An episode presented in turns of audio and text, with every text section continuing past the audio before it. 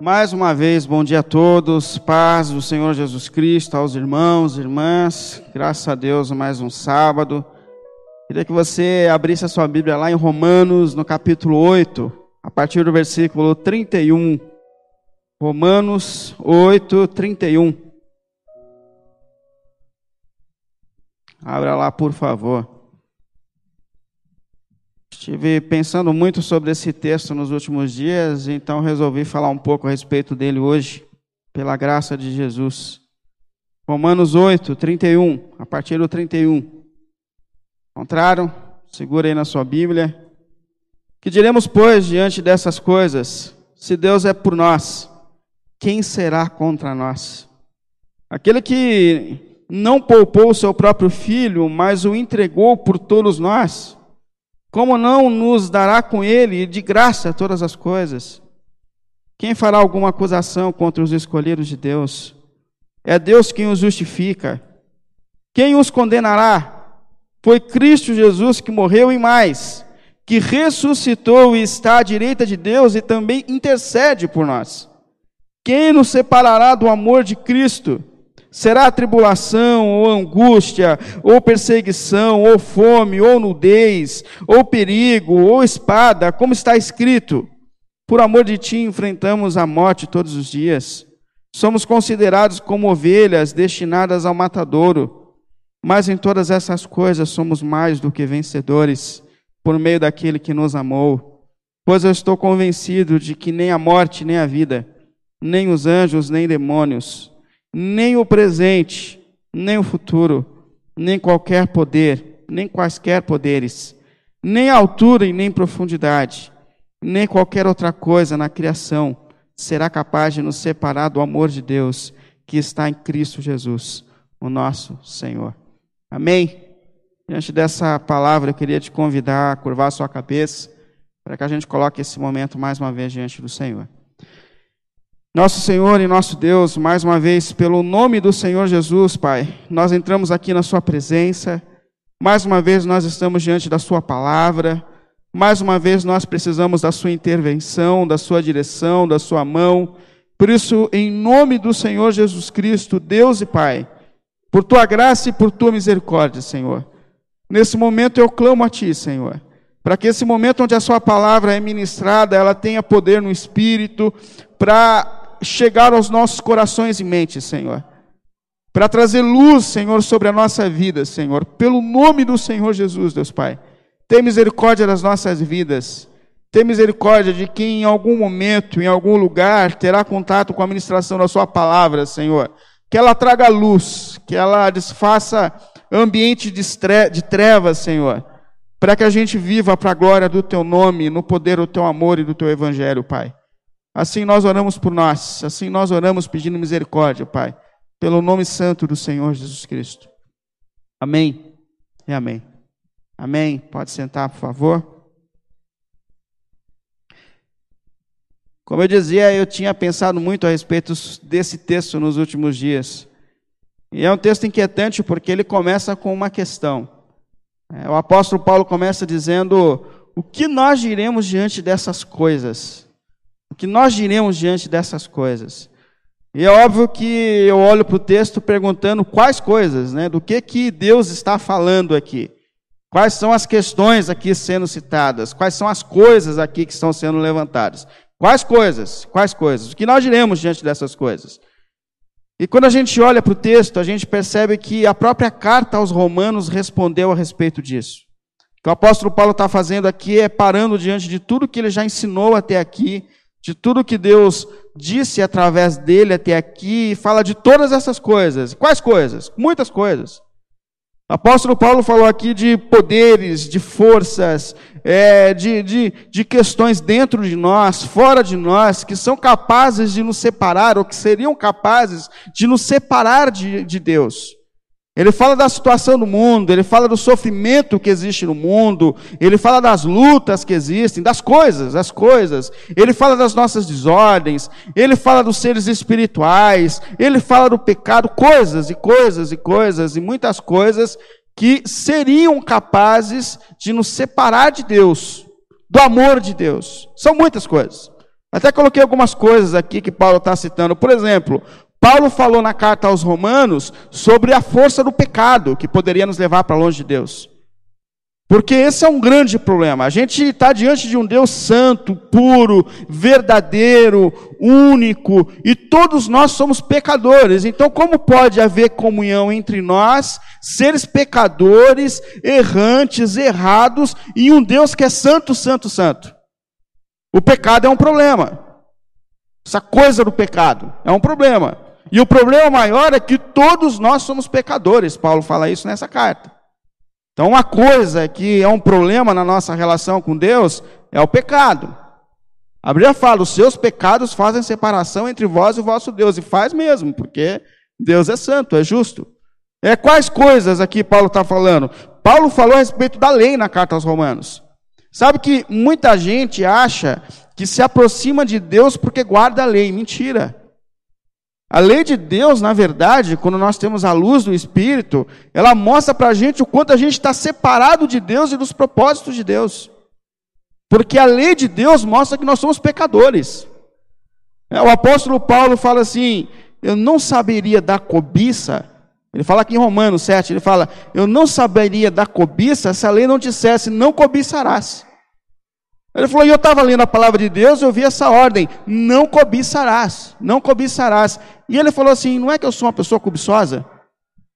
Eu percebi isso em mim, eu tenho a cobiça dentro de mim, eu tenho esse problema sério. Quando o irmão troca de carro, eu fico meio bravo.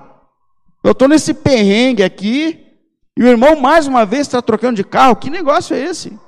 Então é, é a cobiça, é, a lei mostra que nós estamos ordenados. E vamos falar a verdade, qual de nós qual de nós consegue se aproximar de Deus dizendo assim: Eu obedeço a lei perfeitamente? Qual de nós? Com a mente sã, assim. Quem de nós consegue? Se a gente começasse assim no primeiro mandamento: Não terás outros deuses diante de mim. Qual de nós aqui pode bater no peito e falar assim: Senhor, eu tenho certeza, certeza que eu amo a Jesus mais do que eu amo meu filho. Eu tenho certeza. Quem de nós pode falar assim? Percebe? Quem, um neto. Aí eu peguei numa ferida assim sensível, né? Mas quem pode dizer assim de todo o coração que ama Jesus?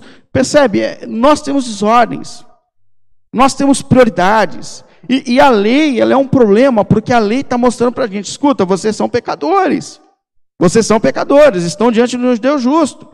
Paulo fala sobre isso aqui na carta de Romanos. Paulo fala que a ira de Deus pode nos separar de Deus. Quais coisas podem nos separar de Deus? A ira de Deus. Sabe que a gente gosta muito de um Deus amor. Então a gente fala assim: não, Deus é amor. Deus é amor. Meu filho fica nervoso lá no, condomíniozinho onde eu moro, bate no outra criança, machuca. Aí ele pede desculpa, eu pego ele e falo assim: não, filho, vem cá, Deus é amor, fica tranquilo. Papai, papai ama você e Deus também ama e perdoa. Isso é legal para quem faz o erro. Mas pensa em quem sofre o erro. E o pai do menino que foi espancado? Fala, e aí? Meu menino está todo sangrando, machucado aqui. Não, não, Deus é amor. Falo, que negócio é esse? Então, esse negócio de que Deus é só amor não condiz com Deus bíblico. A Bíblia fala, e Paulo fala aqui na carta aos Romanos, que Deus está irado com o ser humano por causa da injustiça.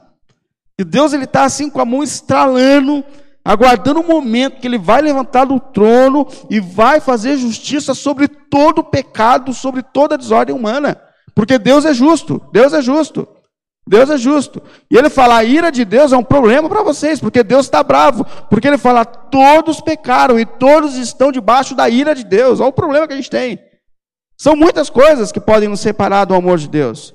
Por exemplo, as tribulações, ele falou das tribulações, está aqui no versículo 35 do capítulo 8. As tribulações podem separar a gente do, do, do amor de Deus. Ele fala aqui, ó, versículo 35, aqui a gente passa por tribulações, isso é, momentos difíceis, por angústia, a gente passa por perseguição, a gente passa por fome, é, momentos de aperto financeiro. Quem não passou por momento de aperto financeiro, sabe situações na vida que, que algumas pessoas olham para Deus e falam assim: onde está Deus? Cadê Deus? Diante do caos que eu estou vivendo, onde está Deus? Cadê Deus? Ele fala: essas circunstâncias, para muita gente, podem nos arrastar para longe de Deus e para longe do amor de Deus, para longe da vontade de Deus. Muita gente questiona Deus. E ele também fala a respeito até dos demônios que poderiam nos levar para longe de Deus. Porque pensa, se tem uns seres terríveis, são os demônios. Seres que, desde o princípio, lutam, se posicionam contra Deus e, e lutam, se posicionam contra todo o propósito de Deus na terra. Seres terríveis, terríveis. E eu não sei se vocês já viram, mas o apóstolo Pedro ele fala que esses bichos ficam rodeando a gente, ao nosso redor, procurando as oportunidades para poder atacar a gente, as nossas brechas, os nossos vacilos, estão ao nosso redor. Então os demônios, eles querem levar a gente para longe de Deus, para vontade, para longe da vontade de Deus. E sabe uma coisa que é intrigante nos demônios? É que eles são organizados. O apóstolo Paulo fala lá em Efésios capítulo 6 que a gente não luta contra pessoas, mas assim contra principados, potestades, hostes espirituais do maligno, ou seja, tem o demôniozão, e, e, a partir dele tem lá os que trabalham com a mão de obra, tem os que organizam a fila. Aí eu fico pensando, a maioria dos crentes não tem vida devocional, não se organizam durante a semana. Não lê a Bíblia, não ora, enche a cabeça de porcaria, e ao nosso redor tem um ser que é organizado tentando achar brecha para atracar a gente, a gente está perdido. Situação terrível. Mas o que eu acho intrigante, eu queria que vocês percebessem isso também, é que, mesmo em meio a todas essas coisas, aí Paulo fala assim: o que, que a gente vai dizer diante dessas coisas? O que, que a gente vai dizer diante dessas forças fora de nós e dentro de nós? Aí Paulo fala, para e fala assim: se Deus é por nós, quem será contra nós? Diante de tudo isso que está dentro, fora de nós, nos cercando, ele para e fala assim: Deus está a teu favor. Deus está do teu lado. Deus decidiu que não lançaria sobre nós os nossos pecados e os nossos erros. Deus comprou as nossas lutas. Deus comprou a nossa situação. Deus está presente em toda circunstância. Deus está com você e Deus está por você. E a prova disso está em Cristo, Paulo fala, versículo 32. Porque se ele não poupou o seu próprio filho, Cristo, para que vocês pudessem ser redimidos, salvos e libertos, como Ele mesmo não nos dará todas as coisas. Isso são as coisas espirituais, as bênçãos espirituais de Deus, não as coisas materiais que a gente sonha, mas como não nos dará todas as coisas, como não nos abençoará. Em meio a tudo isso, Ele está falando, Deus está a seu favor, Deus está ao seu lado. A gente vence essa luta, interna, externa, fora, dentro. Por quê? Porque Deus é por nós. Deus está ao nosso lado. Deus está a nosso favor. E, e, em Cristo tudo é vencido. O pecado que antes nos rodeava, nos secava, nos acusava, em Cristo é vencido. Versículo 2 do capítulo 8, ele fala assim: ó, porque por meio de Cristo Jesus, a lei do Espírito da vida me libertou do pecado e da morte. O que Cristo fez por mim na cruz me libertou do pecado. Jesus já pagou a nossa dívida, a gente está com a ficha limpa diante de Deus. Jesus pagou por nós. Ele resolveu a nossa situação. Não há mais acusação para aqueles que estão em Cristo Jesus. Jesus na cruz pagou pelos pecados que você cometeu e pagou pelos pecados que você vai cometer. Cristo pagou e não só nos libertou da culpa do pecado, nos libertou também do poder do pecado, dessa natureza atingida pelo pecado. Olha, em Romanos capítulo 7, o apóstolo Paulo admite que a gente enfrenta uma luta. Porque nós temos ainda uma natureza terrível, que quer atrair a gente pelo pecado. Mas ao mesmo tempo, em Romanos ele fala: vocês não são mais dominados pelo poder do pecado. Então o pecado ele quer te pegar, ele vem, e numa esfera menor, às vezes você fala algo que não deveria ter, ter falado, às vezes acontece que você fez uma coisa que você não deveria ter feito, mas o pecado não te domina mais. Não te domina mais. Então ninguém pode se aproximar de Deus dizendo assim: olha, eu estou vivendo essa vida tão distante do seu propósito, porque o, o, o, o, pecado me domina ainda. Ou Satanás me domina. Não, não. Está dizendo não, não. Há uma atmosfera assim de pecados. A gente falava que pecadinho, pecadão, e a gente falava sobre isso para as crianças. E existe isso mesmo. E Deus ele tem uma expectativa de que os grandes pecados, sérios pecados, a gente não cometa mais. Porque o Espírito de Deus está em nós e ele nos dá condições para que a gente possa viver o propósito de Deus na nossa vida. Para que a gente vença o pecado. Cristo venceu e está nos dando poder e forças para vencer o pecado de forma definitiva. Importante isso. Ele fala: ninguém que é do versículo 9 do capítulo 8. Se você está debaixo do domínio do, da carne, do pecado, então você precisa pensar: ou você não nasceu espiritualmente, ou você está se entregando a isso, porque Deus está dando condições para que você vença o pecado. Então o pecado foi vencido em Cristo, a ira de Deus foi resolvida. A ira de Deus, de fato, Deus está irado, Deus está chateado com esse mundo, mas não é que Deus ele simplesmente olha para mim e fala assim: Olha, William, vem cá, você pecou, você é pecador, tapa nas costas, pode ir embora que papai te perdoa. Não é isso que Deus faz. O que Deus faz é pagar a minha culpa. O que Deus faz é fazer com que o filho dele desça para essa terra, assuma a minha natureza, faça e seja tudo que eu não sou, e depois que ele fez tudo que eu não sou, ele foi para a cruz, olhou para o pai e falou assim: Pai, a surra que você deveria dar no Willi, pelos pecados que ele cometeu, a sua justiça, a sua ira contra o pecado e contra a maldade humana. Ele fala: dispense sobre mim. E Deus pega o, o, o, próprio filho na cruz e tortura o próprio filho na cruz. Eu não sei se você já viu, mas quando Jesus está dando a vida na cruz e termina a sua obra, ele não olha para Satanás, ele não olha para as pessoas, ele olha para o Pai e fala: Pai, está pago. Porque a ira que precisava ser resolvida é a ira santa justa de Deus. Jesus estava na cruz resolvendo a nossa situação com o próprio Deus, Deus, Deus. E a ira de Deus já não está mais sobre aqueles que estão em Cristo Jesus, porque Ele pagou por nós. Cristo Jesus é a nossa vitória. Jesus nos liberta em Cristo da questão da lei. Porque Jesus, ele cumpriu, olha, cada detalhe da lei, cada ponto da lei, cada vírgula da lei, Jesus cumpriu por mim e por você. Ele amou o Senhor acima de todas as coisas, ele guardou o sábado, ele foi tudo aquilo que eu não sou. Jesus foi, Jesus foi. E depois de cumprir cada aspecto da lei por mim, morreu por mim como se fosse o pecador que eu sou. Jesus é a solução para a questão da lei, para as acusações que estavam sobre nós. Aí talvez você diga para olhe para isso e fale assim: "Ah, então tá, pastor. Então Jesus já cumpriu a lei por mim, eu posso viver de qualquer forma?" Eu falo: "Não, não." Romanos 3:31, Paulo fala assim, ó, Romanos ainda. Anulemos então a lei por causa dessa fé, por causa da cruz? Não, não. De maneira alguma, de maneira alguma ele fala. Ao contrário, confirmamos a lei. Por que, que a gente agora luta para guardar a lei de Deus? Como resposta ao amor de Deus que nos alcançou. Mas ele cumpriu por nós, ele fez por nós. Ele fez por nós. Jesus, em Jesus a gente tem a solução para as nossas tribulações para as nossas tribulações, porque a gente passa por muitas lutas. Essa vida está fora de ordem. Esse mundo está fora de ordem. Esses dias eu estava diante de um casal que perdeu um filho. E eu percebi que enquanto eles conversavam comigo, eles queriam que eu desse uma resposta do porquê que Deus permitiu que eles perdessem um filho. E eu não tinha uma resposta para dar, eu não tenho uma resposta para dar. Eu tentei dizer para eles: olha, o mundo está fora de ordem. O mundo está fora de ordem.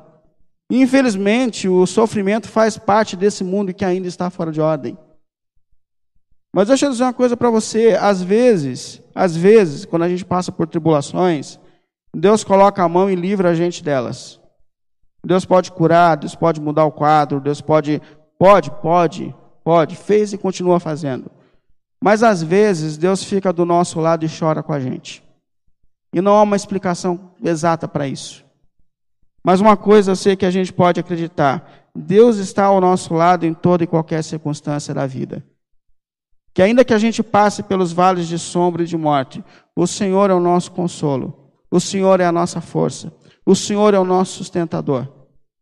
E Deus ainda fala assim: faz parte da nossa vida participar de todas as tribulações que Cristo viveu nesse mundo, porque nós, no fim da história, seremos herdeiros como Ele é de todas as coisas.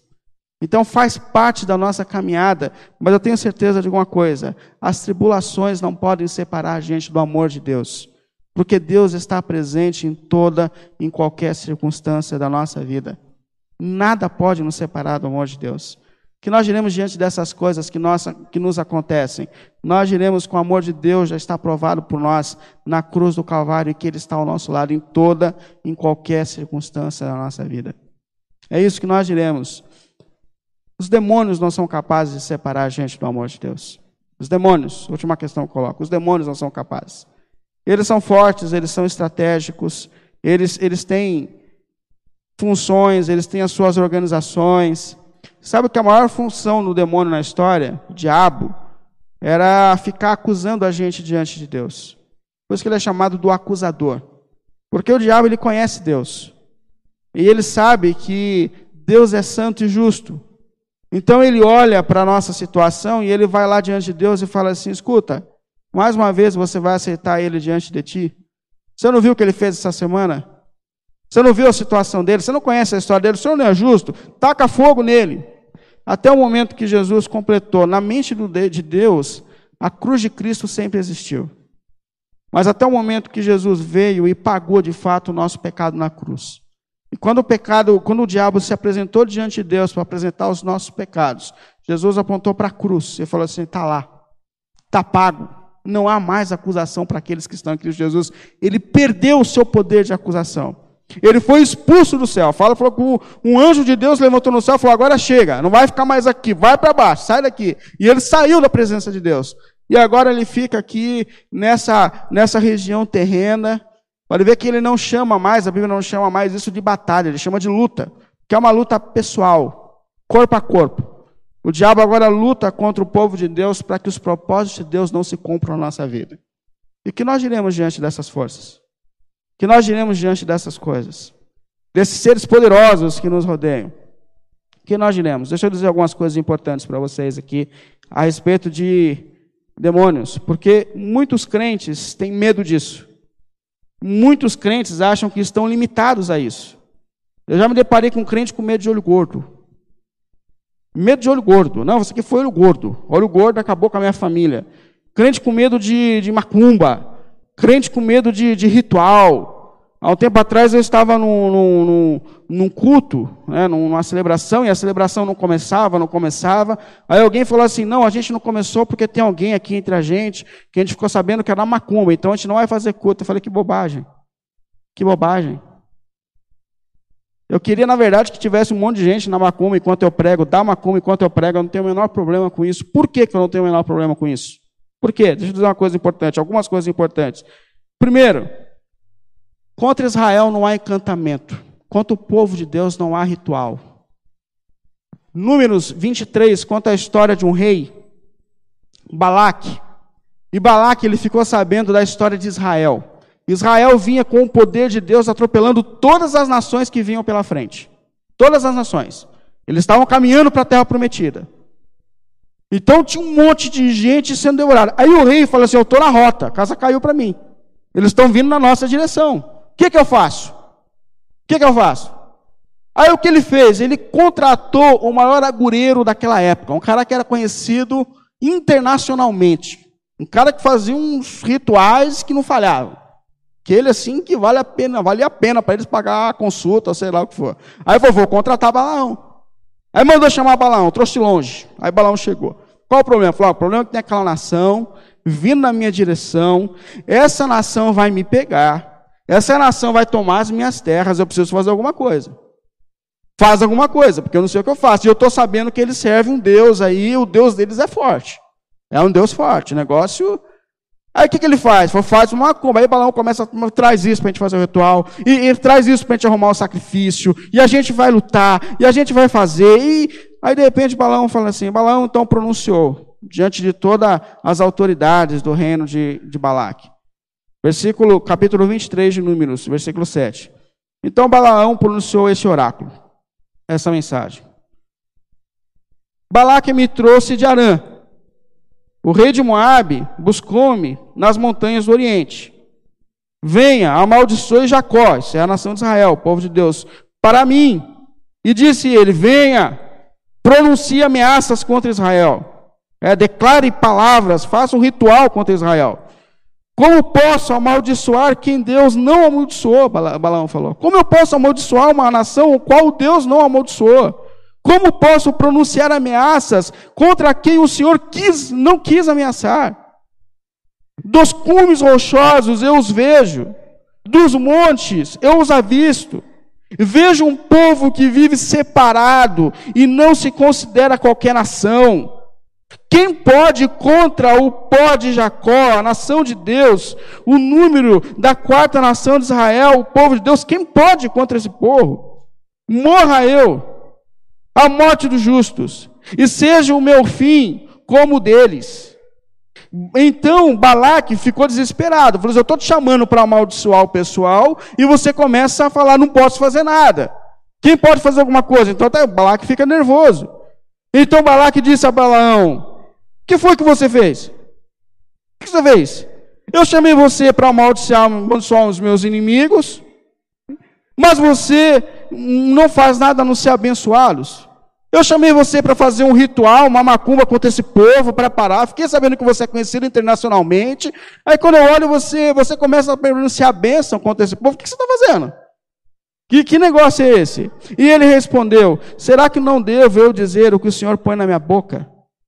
Olha que coisa extraordinária. Ele vem cheio de espíritos malignos, ele é um homem de rituais, conhecido mundialmente, mas quando ele vai pronunciar palavras de maldição contra Israel, o Senhor toma posse dele e faz com que ele abençoe a nação de Israel. Aí no fim ele fala assim, números 23, 23, isso vale a pena você guardar na sua Bíblia.